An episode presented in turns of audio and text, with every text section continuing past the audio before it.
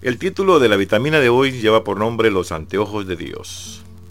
Se trata de un difunto, ánima bendita camino al cielo donde esperaba encontrarse con Tata Dios para el juicio sin trampas y la verdad desnuda. Para nada iba tranquilo. Pertenecía a los ladrones de Levita y a, ya muchos habían robado en la tierra. Encontró las puertas del cielo abiertas y se fue entrando. Todo era muy bello, pero no había nadie. Penetró a la sala ocupada en un centro por un escritorio de Tata Dios. Sobre el escritorio estaban sus anteojos. Nuestro amigo no pudo resistir la tentación de echar una miradita hacia la tierra con los anteojos de Tata Dios. ¡Qué maravilla! Todo se veía clarísimo. Pero lo más interesante es que pudo mirar lo profundo de las intenciones de los políticos, las auténticas razones de los comerciantes y economistas, los sufrimientos de dos terceras partes de la humanidad. Todo estaba patente a los anteojos de Dios. Entonces, se le ocurrió una idea, ubicar a su socio de la financiera para observarlo desde esta situación privilegiada. En ese preciso instante su colega estaba estafando a una pobre mujer viuda, mediante un criterio bochornoso. Se terminaría de hundirla en la miseria por los siglos de los siglos. Como ahora estaba en el cielo, fue tan ardiente el deseo de hacer justicia que sin pensar en otra cosa, agarró debajo del escritorio el banquito en que Tata Dios apoyaba los pies y con tremenda puntería lo lanzó a la cabeza del desgraciado le dio una formidable golpeada en la cabeza, matándolo allí mismo. En ese momento preciso el salón donde estaba se llenó de algarabía, risas y cantos. Tata Dios acababa de regresar con los ángeles santos y toda su corte celestial. Dirigiéndose al intruso, le increpó. ¿Qué estás haciendo en mi despacho? Trató él de explicarlo, Encontré la puerta abierta, me dio curiosidad y tomé sus anteojos. Finalmente confesó que había visto cómo su socio cometía una terrible injusticia con una pobre mujer viuda, lo cual le dio mucha cólera y para castigarlo le había lanzado el banquito a la cabeza, desgraciadamente con muy buena puntería.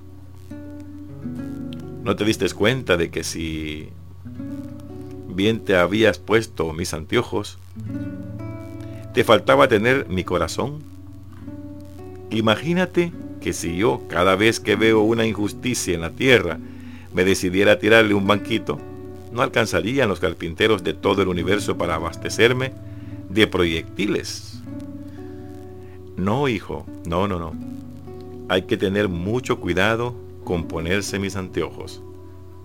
Si no se está seguro de tener también mi corazón, solo tiene derecho a juzgar el que tiene el poder de salvar.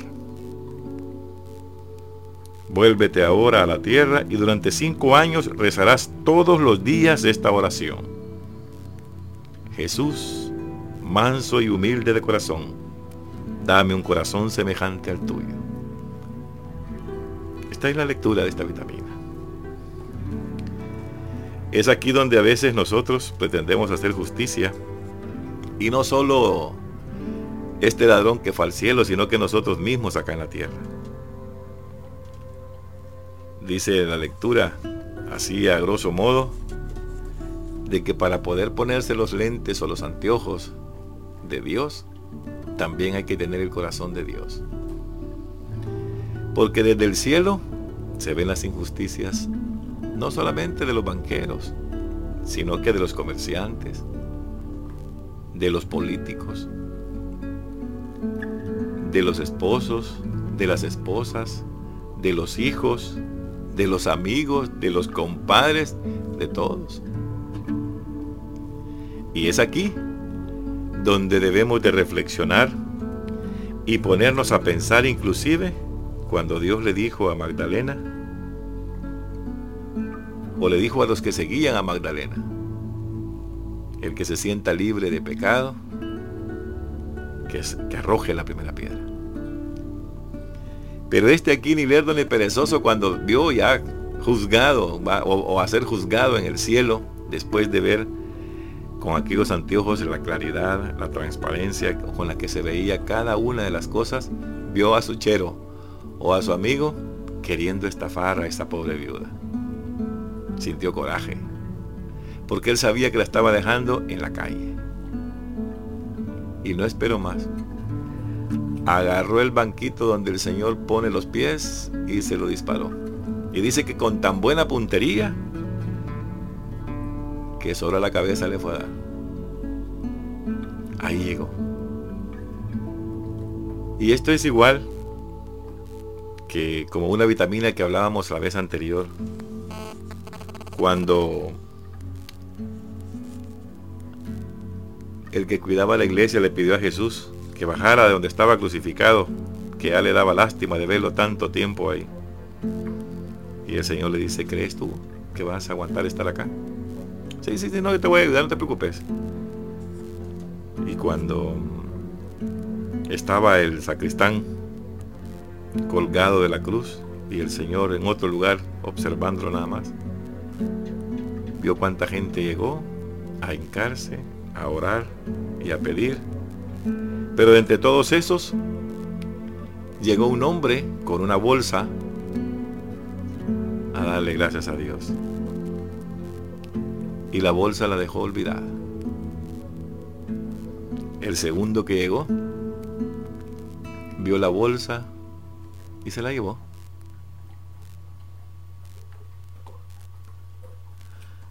Y el tercero que estaba ahí fue el que aguantó la sopapeada, porque el Señor le gritó y le dijo, ¿para dónde llevas esa bolsa?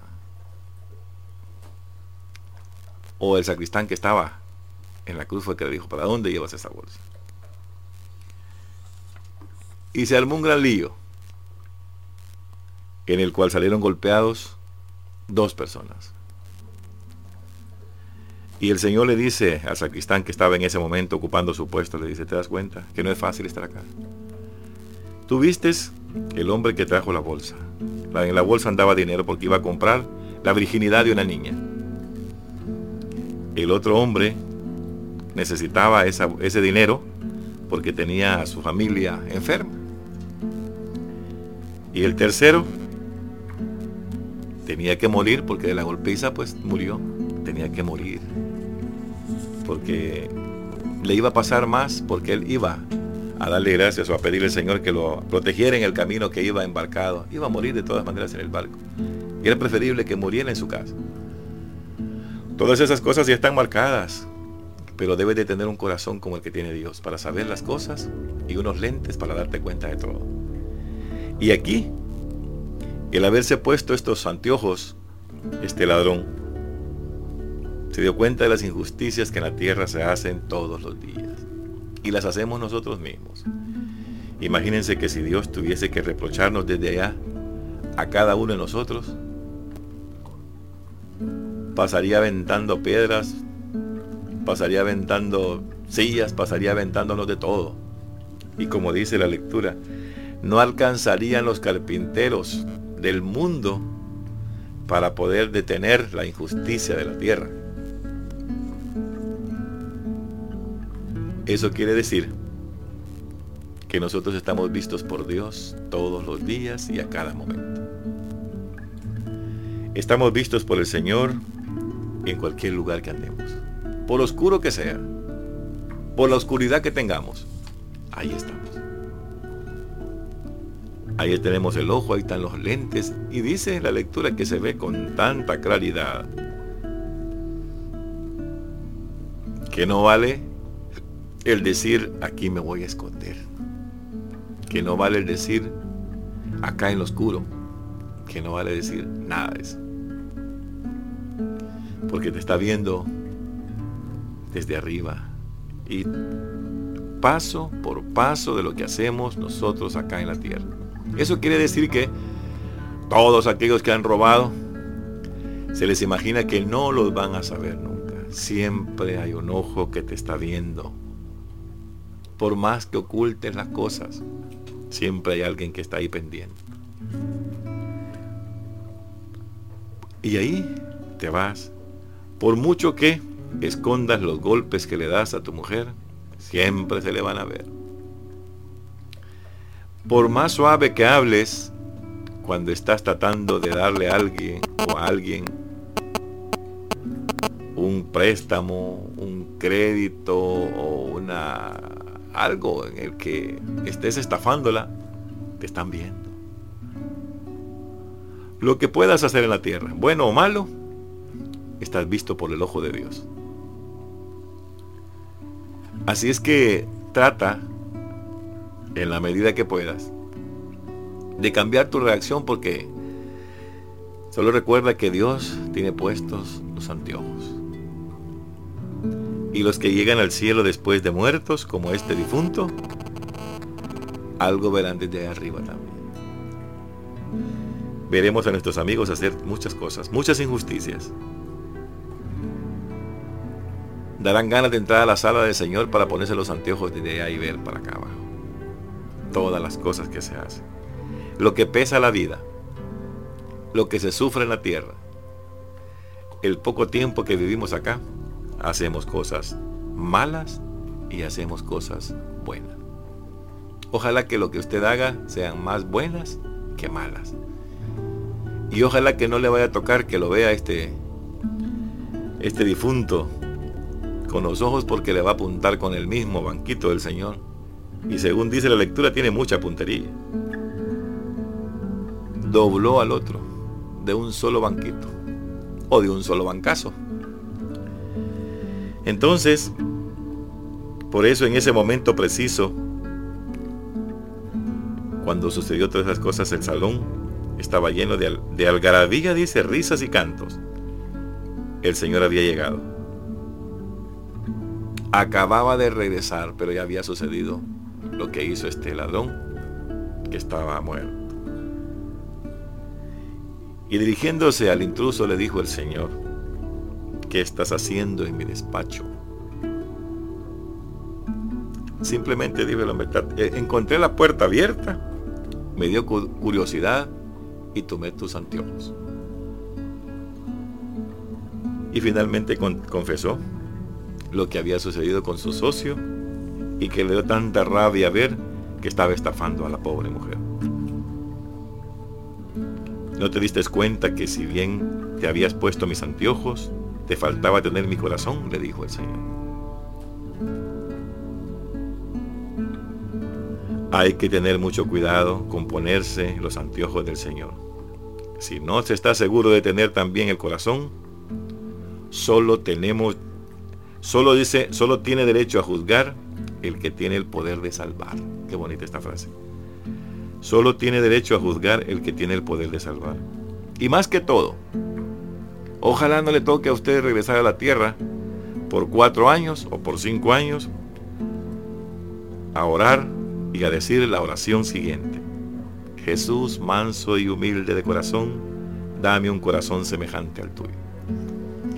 Aunque quizás no tenga necesidad de morir y llegar y regresar, aquí lo puede hacer de una vez. Si usted dentro de sus oraciones diarias puede unir esta frase, trate de unirla. De mucho le va a servir. Jesús manso y humilde de corazón, dame un corazón semejante al tuyo. Y dice una pequeña reflexión al final para, y para terminar. Tenía toda la razón Fenelón cuando escribió, nada nos hará volver